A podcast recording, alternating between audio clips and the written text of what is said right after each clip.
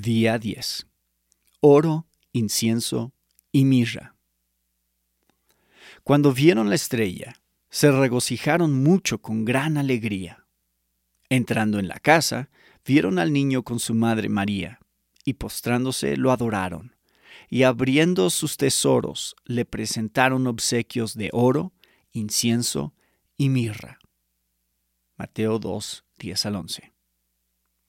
Dios no es servido por manos humanas, como si necesitara algo. Hechos 17:25. Los regalos de los sabios no fueron una forma de ayuda ni de tratar de suplir sus necesidades.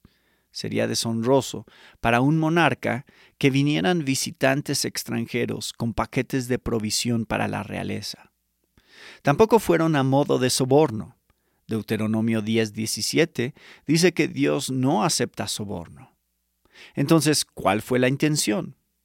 ¿Cómo se supone que estos regalos fueran una forma de adoración? Los regalos que se dan a personas que lo tienen todo y dependen de sí mismas son ecos e intensificadores del deseo del dador de mostrar cuán maravillosa es la persona. En un sentido, dar regalos a Cristo es como ayunar negarnos algo para mostrar que Cristo es más valioso que aquello que te niegas. Cuando le ofrecemos a Cristo esa clase de regalo, lo que queremos decir es esto. El gozo que busco, como en Mateo 2.10, no se basa en la esperanza de hacerme rico con las cosas que puedas darme.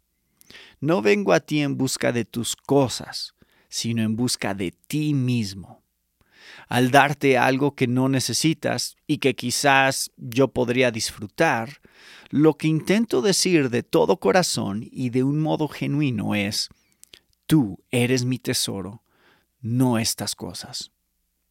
Creo que ese es el significado de la adoración a Dios por medio de los obsequios de oro, incienso y mirra, o cualquier cosa que pensemos darle a Dios que Dios despierte en nosotros un deseo por Cristo mismo, que podamos decir de corazón, Señor Jesús, tú eres el Mesías, el Rey de Israel. Todas las naciones vendrán y doblarán sus rodillas delante de ti. Dios dirige el mundo para que vean que eres adorado.